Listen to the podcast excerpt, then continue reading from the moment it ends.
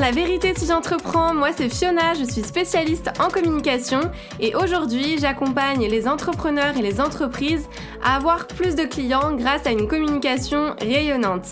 Chaque semaine, je vais vous partager des stratégies, des conseils concrets et facilement applicables autour du business en ligne, d'Instagram, de l'organisation, mais aussi mes réflexions plus personnelles et l'envers du décor de l'entrepreneuriat en toute vulnérabilité et sans aucun filtre.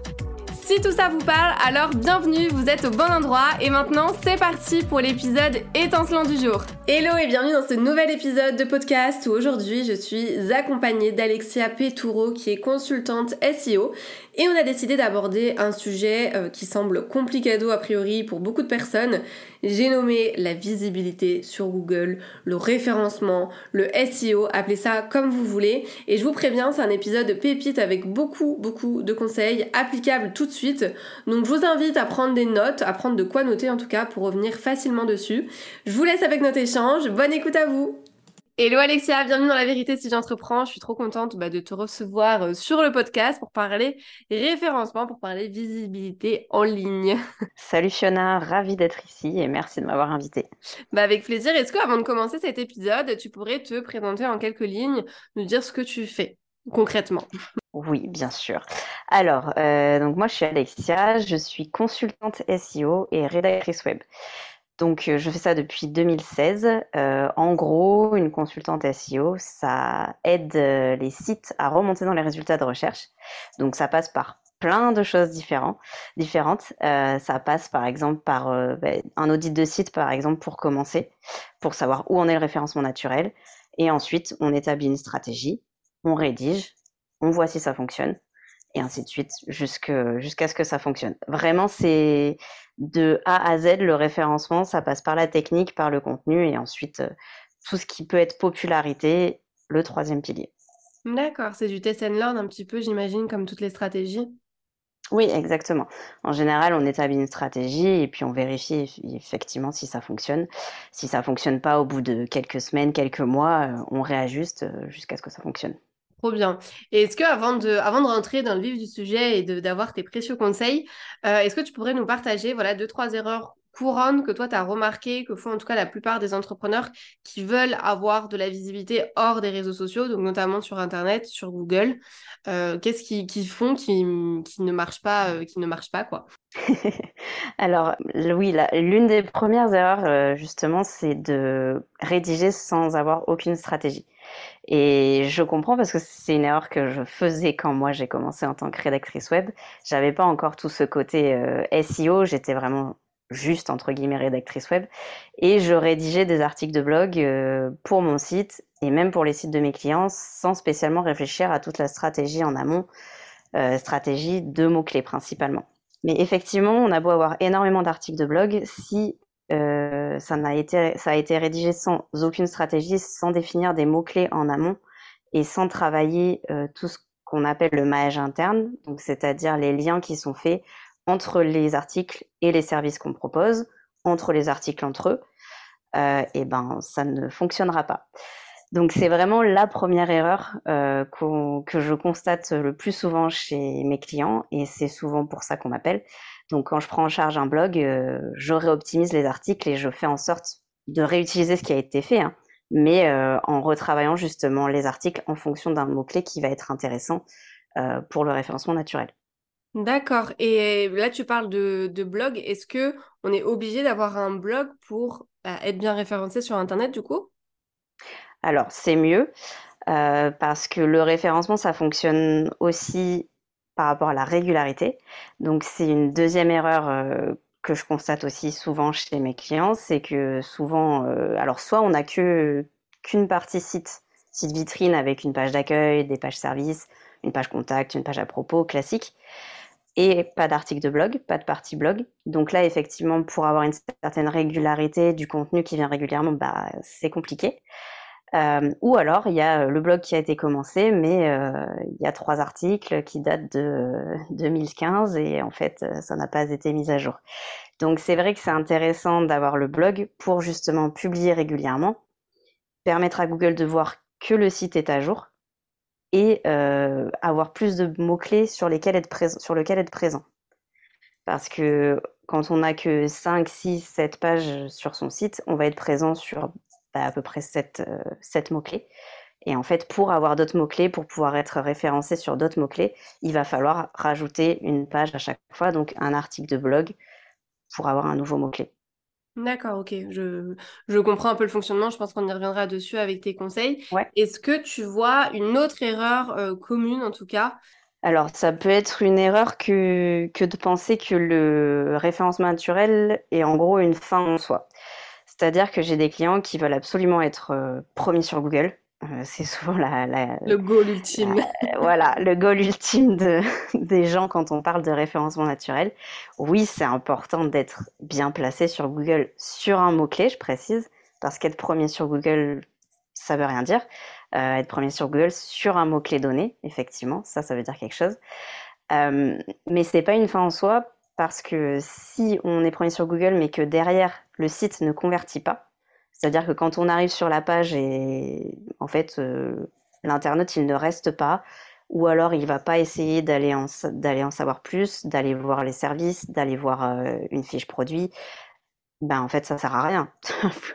T'es premier sur Google, mais ok, super. Rien. Mais en fait, voilà, mais en fait rien. Euh, le SEO c'est un moyen, c'est un moyen qui permet d'obtenir justement des clients. Derrière, il faut travailler son site euh, pour faire en sorte que les clients restent et surtout achètent. Ouais, c'est un peu comme Instagram et je le dis souvent à mes clients, t'as beau, euh, beau faire des bons contenus, si la personne elle arrive sur ton compte et que en fait elle sait pas ce que tu fais, qu'elle comprend pas ce que tu fais parce que l'optimisation de ton profil elle est pas faite, bah ça sert à rien. Donc euh, ouais, ça parle. Hyper intéressant. Et du coup, parfaite transition, est-ce que tu as des conseils justement à nous transmettre, à nous partager pour améliorer notre visibilité en ligne? Euh, Pour pas dire voilà référencement, parce que je sais que c'est un mot qui fait peur, mais est-ce qu'on est bien d'accord d'ailleurs que référencement et visibilité en ligne, du coup, c'est la même chose? Oui, c'est en gros la même chose. Le référencement naturel, c'est un peu le gros mot et encore, euh, si on parle SEO, c'est encore plus un gros mot. Mais euh, oui, la visibilité en ligne, c'est euh, c'est le référencement naturel. Après, c'est peut-être un peu plus large parce qu'on peut avoir aussi le côté publicitaire, qui n'est pas du référencement naturel, qui est du référencement qu'on paye, Mm. euh, donc qui peut revenir très très cher. Euh, mais oui, c'est en gros la visibilité euh, qu'on obtient sur les moteurs de recherche, c'est du référencement naturel. D'accord, donc globalement, si on a envie d'avoir, d'attirer des clients à nous via Google, via justement bah, ce référencement, est-ce que tu pourrais nous partager voilà, des, des conseils pour, pour être bien classé? Oui, alors moi, la première étape, déjà même sans avoir de site, parce que tout le monde n'a peut-être pas de site, c'est vraiment de commencer par Google My Business. Google My Business, je pense que tout le monde sait ce que c'est. C'est quand on cherche, euh, par exemple, euh, euh, je sais pas, euh, un médecin, un- une pizzeria dans les parages. On va taper, par exemple, pizzeria à Bordeaux. Et ce qui va s'afficher, c'est les pizzerias les plus proches. Et vous allez avoir, soit sur Google Maps, soit dans un petit encart sur le côté droit, euh, la fiche de la pizzeria. euh, Les avis, pas, etc. Ouais. voilà, on obtient les avis, on a, on a les informations principales, les horaires et tout ça. Donc ça, en fait, tout le monde peut le faire, tout le monde peut créer une fiche Google My Business, il n'y a pas besoin d'avoir un, un- un business euh, physique. Euh, vous pouvez avoir juste un business en ligne et, euh, et à ce moment-là, vous créez une fiche Google, Google My Business et ça permet déjà d'avoir une certaine visibilité, même sans site internet, hein, j'insiste avant même d'avoir un site internet, on peut avoir de la visibilité surtout locale. C'est hyper intéressant si par exemple on veut être euh, référencé sur euh, graphiste, euh, graphiste à Nantes ou décorateur d'intérieur à Nice par exemple. Ça peut être vraiment très intéressant d'obtenir déjà de la visibilité via Google My Business. Donc le but c'est évidemment d'essayer d'optimiser son profil. On met sa photo, on renseigne ses services, on renseigne évidemment sa localisation. Euh, ce qu'on ne peut pas faire par contre, qu'on pouvait faire avant mais qui n'est plus autorisé, c'est mettre par exemple un mot-clé dans notre nom qui s'affiche. Donc par exemple, toi tu t'appelles euh, Fiona Piccoli, si ton entreprise s'appelle Fiona Piccoli, tu vas être obligé de l'appeler de ton profil Fiona Piccoli. Tu pourras pas préciser ce que tu fais dans la vie à côté. Donc tu pourras pas préciser ta spécialité, tu pourras pas euh, essayer de, de gratter un mot-clé dans ton, dans ton nom. ce qui était possible avant, mais Google ne l'autorise plus. Bah, c'est ça que j'allais te dire. Moi, quand j'avais fait ma fiche Google, euh, trop bizarre, j'ai été bloquée. J'ai été, euh, mm. en termes de domaine, j'étais, je crois, dans la plomberie, les trucs comme ça, alors que j'ai jamais mis ça de ma vie. Mais que quand je tapais dessus, je voyais plomberie et j'arrive impossible de changer. Donc, est-ce que justement, tu as des conseils peut-être à nous, à nous donner pour, euh, pour les personnes qui veulent faire leur fiche? Est-ce qu'il y a des choses à savoir pour bien la remplir et du coup l'optimiser bah, un maximum et pas faire une connerie comme moi quoi? oui, bah, il faut il faut vraiment vous quand vous créez la fiche, la fiche Google My Business, il faut vraiment remplir toutes les informations qu'on nous demande. Donc c'est vrai que peut-être que tu t'es trompé de catégorie ou alors que tu n'en as pas mise et du coup bah, Google a, a choisi pour toi. Ouais, je pense que c'est ça parce que je vois pas le rapport en plus entre ce que je fais non, avec ce que je fais et la plomberie quoi. Effectivement, il n'y a aucun rapport. Donc euh, oui, quand on, en fait, il, va vous demander beaucoup de, enfin beaucoup, non, ça va, ça prend pas non plus très longtemps. Il faut compter, euh, disons, un quart d'heure, 20 minutes pour euh, créer sa fiche Google My Business.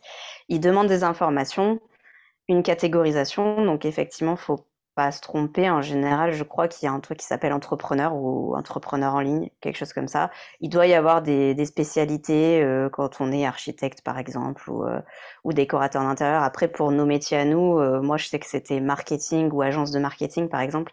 Il va mm. peut-être pas y avoir exactement le domaine dans lequel tu es, mais quelque chose qui s'en rapproche. En tout cas, qu'on te qu'on te mette pas dans la plomberie. Et après, évidemment, c'est euh, de remplir bien le, la description, où là, tu peux mettre des mots-clés, justement, où tu vas expliquer ce que tu fais. Donc là, naturellement, tu vas mettre des mots-clés qui vont, qui vont permettre à Google de comprendre ce que tu fais. Et après, c'est surtout demander des avis les avis clients qui font vraiment remonter euh, ton profil Google My Business et qui permettent à Google de comprendre que en fait euh, ton entreprise bah, elle est cool, euh, les gens ils aiment bien. Donc ça peut être un bon moyen bah, déjà d'obtenir de la visibilité avant même d'avoir ton site internet. Et après quand tu as ton site internet effectivement ou si tu l'as déjà, tu peux relier l'URL de ton site la, noter sur Google My Business et comme ça les deux sont liés et Google comprend qu'il y a vraiment une bah, que ça fonctionne ensemble, qu'il y a une synergie. Et je rebondis, euh, j'en profite et je sais qu'il y a des personnes qui se demandent à chaque fois. Google, Google My Business, il y a plein d'avis qui se publient pas. T'as beau, as demander aux personnes, elles ont beau le faire. Parfois, ça ne se publie pas. Est-ce que tu as des tips par rapport à ça? Alors non, pas spécialement de tips. J'ai pas compris non plus pourquoi ça ne marche pas. Mes clients, ils ont le même problème de temps en temps. Ça ne fonctionne pas. En général, il suffit de réessayer un peu après et ça fonctionne. Euh, je sais que c'est un peu pénible quand on demande des avis clients et que bah, tu es obligé de redemander encore parce que ça n'a pas fonctionné. Des fois, le client bah, juste va pas le faire parce que mm. voilà, c'est relou. Euh, mais euh, ouais, c'est ça, ça fait partie des des mystères de Google qui des fois ne, veut pas prendre en compte la vie parce que euh, il va considérer que c'est du spam ou que ton profil euh, n'est pas réel ou euh, en fait c'est à vouloir surprotéger et essayer d'avoir des avis vraiment authentiques des fois c'est c'est trop et, et il va bloquer des choses qui sont réelles. Ouais, c'est ça. En fait, il pense que c'est que c'est automatique parce que c'est des bons mmh. témoignages et c'est tellement positif qu'il se dit c'est pas possible. Ouais, c'est ça, ça doit être ça. Après, euh, bon, c'est moi, c'est plutôt rare de mon côté, ça, ça doit arriver de temps en temps, mais euh, normalement, c'est plutôt quand même assez rare. Ok, bon bah good to know. Bah écoute, on note, premier conseil du coup, c'est de se créer une fiche Google My Business pour améliorer la visibilité bah, en ligne de, de son entreprise. Euh, est-ce que tu aurais un deuxième conseil à nous partager? Oui, bien sûr.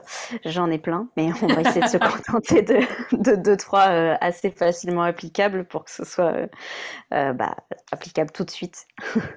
dans les articles de blog, quand on rédige, ou même dans les pages, hein, dans les pages de site, une chose qu'on fait peu souvent quand on rédige, c'est d'ajouter des médias. Donc les médias, ça va être les photos, effectivement, là, c'est un, c'est quelque chose qu'on fait régulièrement. C'est rentrer un peu dans les mœurs, de rajouter une photo ou deux euh, qui illustre un peu notre contenu, qui permet d'aérer, qui permet aussi euh, bah, à Google euh, de lire une image en utilisant le texte alternatif. Je le pose là.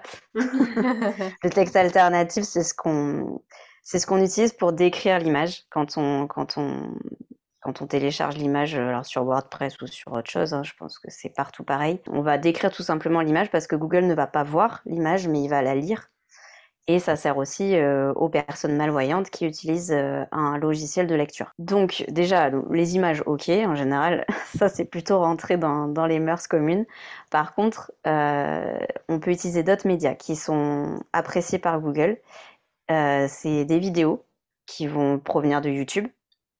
Les vidéos de YouTube, donc faut savoir que YouTube appartient à Google, hein, donc ça fonctionne en synergie aussi, et donc Google apprécie qu'on utilise bah, tout son, tout, ce qu'il tout, tout, ce qu'il a et tout ce qu'il utilise. Et donc ça permet vraiment d'envoyer des bons signaux à Google. Et l'autre l'autre chose qu'on peut rajouter aussi, c'est tout simplement un épisode de podcast. Par exemple, euh, je sais pas, quelque chose qui quelque chose qui vient étayer en tout cas notre propos. Le but c'est pas de mettre des vidéos et des, des épisodes de podcast pour juste en mettre. Il faut euh, évidemment que ça ait un lien avec l'article qu'on rédige et euh, que ça permette d'aller un peu plus loin sur le sujet par exemple. En fait, ça va permettre aussi à l'internaute de rester plus longtemps sur l'article parce que s'il déclenche la vidéo sur votre article ou s'il déclenche l'épisode de podcast sur votre article, ben en fait, il va l'écouter sur votre article, il va rester plus longtemps et ça va envoyer des signaux à Google comme quoi votre article est vachement bien sur ce sujet.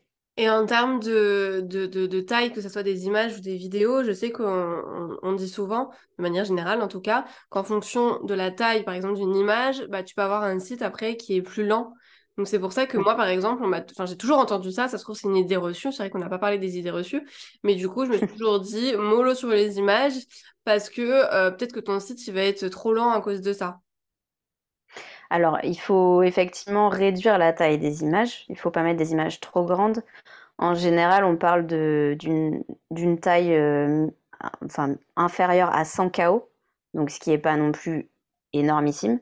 Après, il y a des, si vous êtes sur WordPress par exemple, il y a un plugin qui s'appelle Imagify qui permet euh, d'optimiser les, les images euh, bah, naturellement en fait. Il n'y a pas besoin de, il y a pas besoin de, de le réduire avant. On peut tout mettre sur le site et en fait après ça, ça mouline tout seul et ça le met dans le bon format. Par contre, si on n'a pas ça ou qu'on n'a pas envie, qu'on veut le faire avant, effectivement, il faut s'assurer que la taille de l'image est en dessous de 100 KO et le format WebP, donc le dernier format qui existe sur, sur Internet, c'est un autre format qui est similaire à JPEG et, à PNG, mais qui est bah, le dernier format en date qui permet d'optimiser les images au mieux, c'est WebP.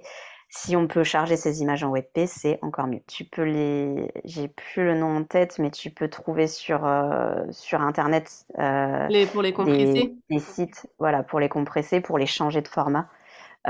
sur Mac, je tu peux changer directement le format. Euh, en enlevant le point JPEG ou le point PNG, tu peux mettre point WebP et ça change. Sur Windows, je ne sais pas, je ne suis pas sûre. Mais en bah, tout cas, il y a des. Je savais même pas qu'on pouvait faire ça sur le Mac, donc euh, trop bien. Mais si tu peux, tu peux, ça, ça fonctionne. Après, il te demande si tu veux utiliser euh, WebP ou utiliser autre chose, et, et ça fonctionne. Et sinon, bah, site internet, euh, tu tapes euh, optimiser ou changer le format d'une image et, euh, et tu, tu, vas tomber sur des sites qui permettent de faire ça. Est-ce qu'il y a des, hum, comment dire, une fréquence où on peut l'utiliser de manière optimale, tout ce qui est média, c'est-à-dire pour un article de blog, il en faut 1, 2, 3, 10 Alors, évidemment, le but, c'est pas de mettre que des images. voilà, c'est de, hum, c'est vraiment de, de, de casser la lecture de casser le, vraiment les gros blocs de texte. Quand on a vraiment beaucoup de, beaucoup de texte, c'est bien de mettre une image de temps en temps. Euh, parce que ben, c'est compliqué de lire sur un écran, tout le monde le sait, c'est plus fatigant que de lire sur un livre ou un journal. Donc c'est vrai que si on peut donner un petit peu ben, d'aération au texte, alors au texte oui, et euh, donc avec des images, alors, en aérant le texte, on peut mettre des paragraphes, mais effectivement, avec des images, avec des médias, ça permet un peu quand même de, rendre la lecture plus simple. Il euh, n'y a pas forcément de, de, limite, mais c'est du bon sens. Si tu as un article de, de, 600 mots, tu vas pas mettre 10 euh, images ou, euh, ou, 10, ou 10 vidéos. si tu as un article par contre qui fait 2000 mots ou, ou, 3000 mots, tu peux en mettre 10, ce sera moins, ce sera moins gênant. Oui, c'est du bon sens. Donc on retiendra, deuxième conseil, c'est euh, de d'ajouter des médias dans nos articles de blog, dans notre site internet même de manière générale, j'imagine? Oui, bien sûr. Oui, oui.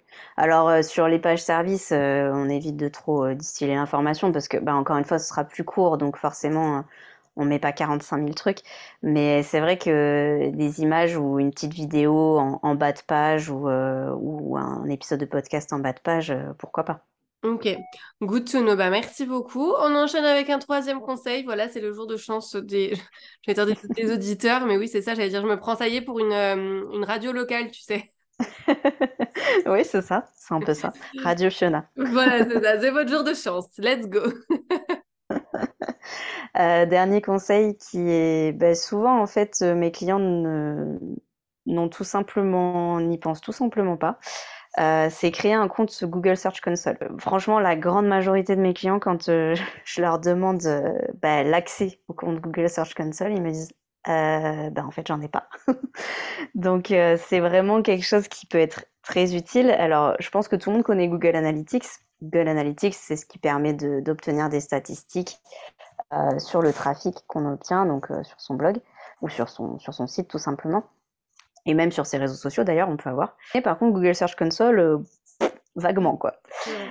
pourtant, c'est hyper simple une fois qu'on a Google Analytics d'obtenir, enfin de relier son site à Google Search Console, ça prend littéralement une minute. Il suffit juste de connecter l'un et l'autre et on a accès à Google Search Console. Et Google Search Console, donc ça permet plein de choses. Ça permet d'abord de demander euh, l'indexation du contenu. Donc en gros, l'indexation, c'est euh, la prise en compte par Google d'un contenu. C'est-à-dire que il, peut se passer un peu de temps, si vous ne demandez pas l'indexation surtout, avant que Google passe sur le site. Donc là, en fait, demander l'indexation, ça permet de gagner du temps. On met juste l'URL, on appuie sur Entrée, on attend un peu, ça mouline, on demande l'indexation, ça remouline un petit peu, et voilà. Normalement, Google va passer dans les jours qui suivent sur le sur l'article ou sur la page pour voir qu'il y a eu une mise à jour. Donc c'est vrai que c'est un réflexe euh, qu'on n'a pas souvent, enfin que les clients n'ont pas souvent, mais pourtant c'est un réflexe qu'il faudrait avoir si on se fait un petit process sur la rédaction et ensuite la publication d'un article. Euh, et ça permet aussi d'autres choses. Ça permet de surveiller tout simplement l'évolution du trafic sur son site au-delà de, au-delà de Google Analytics. C'est-à-dire que là, on va voir en fait quelles requêtes sont tapées par les utilisateurs, par les visiteurs, pour arriver sur notre site et pour arriver sur la page en question. Donc, euh, par exemple, je ne sais pas, euh, on va voir marqué euh, la vérité si j'entreprends. tu vas voir que ça arrive sur ta page de podcast, sur ton, site. Donc là, ok, pas de souci. Tu vas avoir le nombre de clics, tu vas avoir en quelle position tu te positionnes. Donc c'est hyper intéressant pour savoir bah, si ta page est bien optimisée, s'il y aurait besoin de travailler sur autre chose.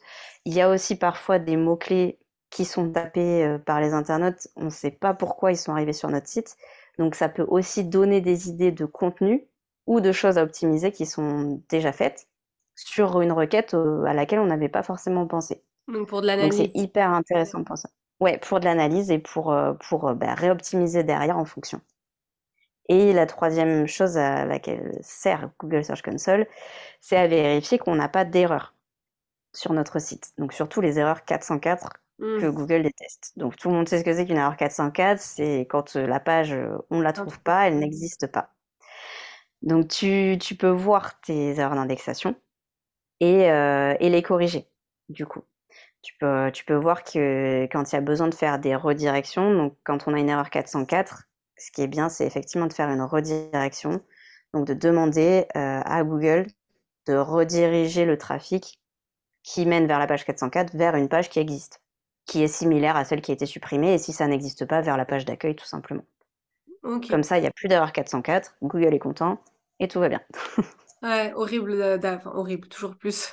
Mais pas cool en tout cas d'atterrir sur une, sur une page 404 page introuvable. Donc, euh, donc c'est sûr. Et je rebondis. Alors, du coup, on note, troisième conseil, euh, se créer un, compte Google euh, Search Control. Et je voulais juste rebondir sur la partie mots-clés. On va dire que ce sera le, le dernier conseil bonus. C'est vrai qu'on n'a pas trop parlé. Mais par rapport à la stratégie des mots-clés, puisque tu en as, j'allais dire, tu en as beaucoup parlé, mais quand même, tu en as un petit peu parlé. En tout cas, tu as évoqué le sujet. Est-ce que tu peux nous expliquer très brièvement comment choisir bah, les bons mots-clés et comment, en tout cas, on peut les intégrer, nous, de manière optimale dans, dans notre stratégie sur notre site? Oui, bien sûr. Alors, euh, c'est un gros morceau la stratégie, hein, mais, oui, j'imagine. on va essayer de faire simple. on va essayer de faire simple. Euh, disons que si, si on doit commencer quelque part, c'est se demander déjà comment, les, comment on veut être trouvé. Sur quel mot? C'est-à-dire sur quel mot Parce qu'on utilise tous Google. Mm. je pense que voilà, ou un autre moteur de recherche, peu importe. Mais on utilise tous un moteur de recherche. À, à n'importe quel moment, on va taper quelque chose dans le moteur de recherche et on va s'attendre à trouver la réponse à notre question. On va s'attendre à trouver euh, même si on cherche quelque chose à acheter, à avoir vraiment ce qui correspond à ce qu'on cherche. Donc la première étape, c'est vraiment de se poser la question, ben, comment on va être trouvé? Qu'est-ce que qu'est-ce qu'un internaute chercherait pour me trouver? Ou pour trouver mon article de blog, ou pour trouver ma page service Qu'est-ce qui taperait C'est vraiment euh, la base de la base, c'est vraiment de partir du besoin de, du besoin mmh. euh, pour ensuite répondre aux besoins que pourrait avoir ben, la personne qu'on va, qu'on va renseigner. Après, évidemment, il y a des outils qui permettent euh, bah, de vérifier si c'est un bon mot-clé, euh, de vérifier que ça fonctionne bien. Après, ces outils, euh, il y en a des gratuits qui sont plus ou moins bien. on a Google Keyword Planner qui permet de, de vérifier entre guillemets si ce qu'on qu'on cherche, enfin si le mot-clé qu'on a choisi est bon ou pas. Mais c'est vrai qu'il n'est pas hyper précis, donc et souvent il est très orienté commercial. Donc euh, si vous faites des articles de blog, ça va être compliqué d'avoir une réponse une réponse correcte. Après, il y a Ubersuggest qui permet d'avoir trois, je crois que c'est trois, trois requêtes, enfin trois recherches gratuites. Donc ça peut permettre un peu de dégrossir le travail. et après, moi, j'utilise Ring Explorer qui est qui est payant euh, qui est plutôt abordable quand on n'en a pas une utilité, euh, une grande utilité. Je crois que ça commence à 9 euros, 9 euh, euros par mois sans engagement pour avoir quelques mots-clés, enfin pouvoir chercher quelques mots-clés. Quand on veut établir sa stratégie de base, ça peut être intéressant. Oui, même sur Mais c'est vrai que. Comment? Même sur un mois, du coup, tu le prends un mois, tu regardes les mots-clés et après tu t'arrêtes l'abonnement. Ouais, exactement. Si on établit sa stratégie, par exemple, si on rédige, on veut faire son calendrier éditorial sur, euh, sur un an, par exemple, on va rédiger, euh, je sais pas, on dit qu'on va rédiger 24 euh, articles, et eh ben on cherche, voilà, on l'utilise pendant une journée ou deux, on va faire sa stratégie, et une fois qu'on l'a utilisé, bah voilà, on, on le laisse tomber, puis au pire, on le reprendra l'année suivante.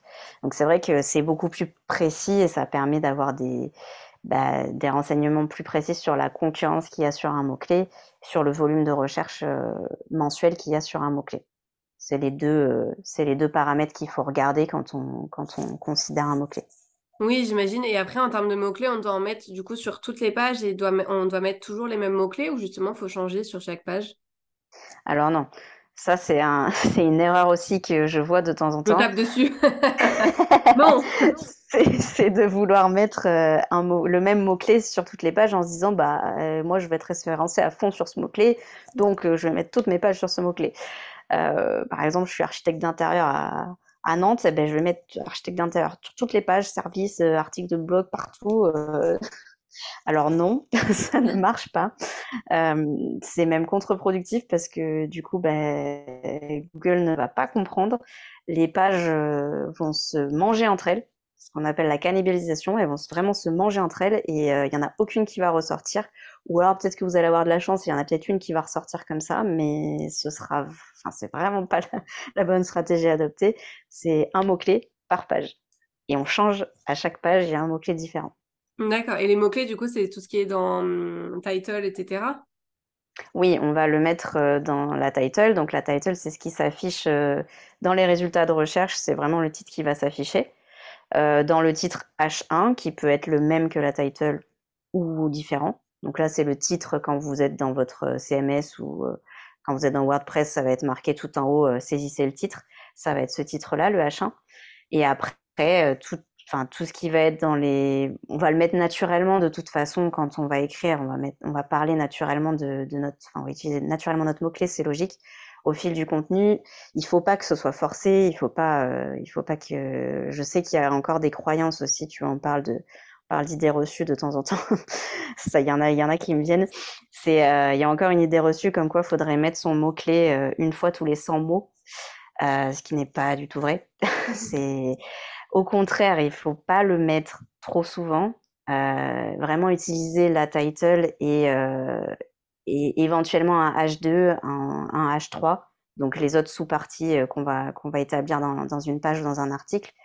mais pas, pas en faire des caisses autour parce que c'est contre-productif.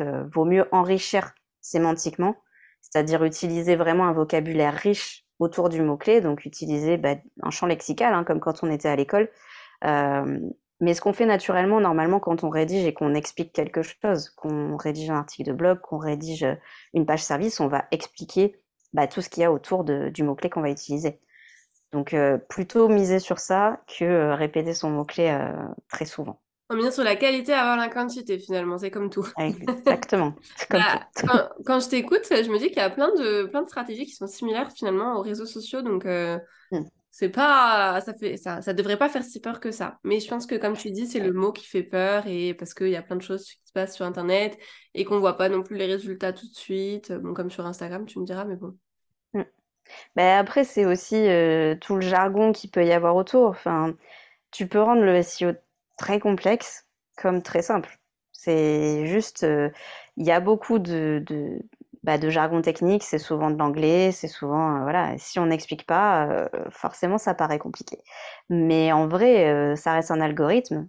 Instagram, c'est un algorithme aussi, et en plus, Instagram fait de plus en plus de référencement naturel aussi. Donc en fait, bah, ça va pas être exactement les mêmes règles, mais il va y avoir des règles comme sur n'importe quel algorithme des réseaux sociaux. Puis j'invite du coup tout le monde à te suivre sur, euh, sur Instagram justement pour, euh, bah, pour connaître un petit peu plus les termes, pour être plus à l'aise en tout cas avec, euh, avec tout ça. On a beaucoup déjà de conseils dans cet épisode pour améliorer en tout cas sa visibilité en ligne, donc merci pour ça. Est-ce que tu as des choses à nous partager sur ton actualité Où est-ce qu'on peut te retrouver? Quels sont tes services? Dis-nous tout. C'est le moment pub, la pub. c'est le moment pub. Eh ben, dans quelques semaines, alors c'est quoi même, dans quelques jours, euh, je ne sais pas quand est-ce que tu vas sortir cet épisode, mais dans quelques jours. dans quelques jours en octobre, je n'en dis pas plus, euh, il y aura une promotion sur ma formation, euh, justement pour apprendre tout ce qu'il y a à savoir sur le SEO, mais de manière hyper simple c'est-à-dire euh, passage à l'action à fond, euh, pour euh, justement optimiser son site de A à Z et savoir gérer son référencement pour que bah, votre site vous rapporte des clients. C'est le but. Tant qu'à faire, trop bien. Bah, de toute façon, je mettrai, je sais pas si c'est une liste d'attente ou alors je mettrai directement ton compte Instagram. Oui, tu peux mettre le compte Instagram. et puis, il y aura une promotion encore plus importante au niveau de la newsletter. Tu as vraiment une info croustillante là. Et eh ben, je mettrai la newsletter aussi alors. Bah, merci beaucoup Alexia, euh, vraiment pour tous ces conseils, même moi ça m'a aidé. Pourtant je pensais être à jour. Donc merci et je mettrai, euh, je mettrai de toute façon toutes tes infos dans, dans la description. Mais avec grand plaisir. À bientôt tout pour aujourd'hui, j'espère que cet épisode vous a plu. N'hésitez pas à vous abonner si vous ne voulez absolument pas manquer les prochains épisodes et à laisser 5 étoiles pour me soutenir. Vous pouvez me retrouver sur Insta pour encore plus de conseils ou si vous voulez simplement papoter. En tout cas, merci de m'avoir écouté. Je vous dis à très vite pour un nouvel épisode La vérité si j'entreprends. Je vous fais des bisous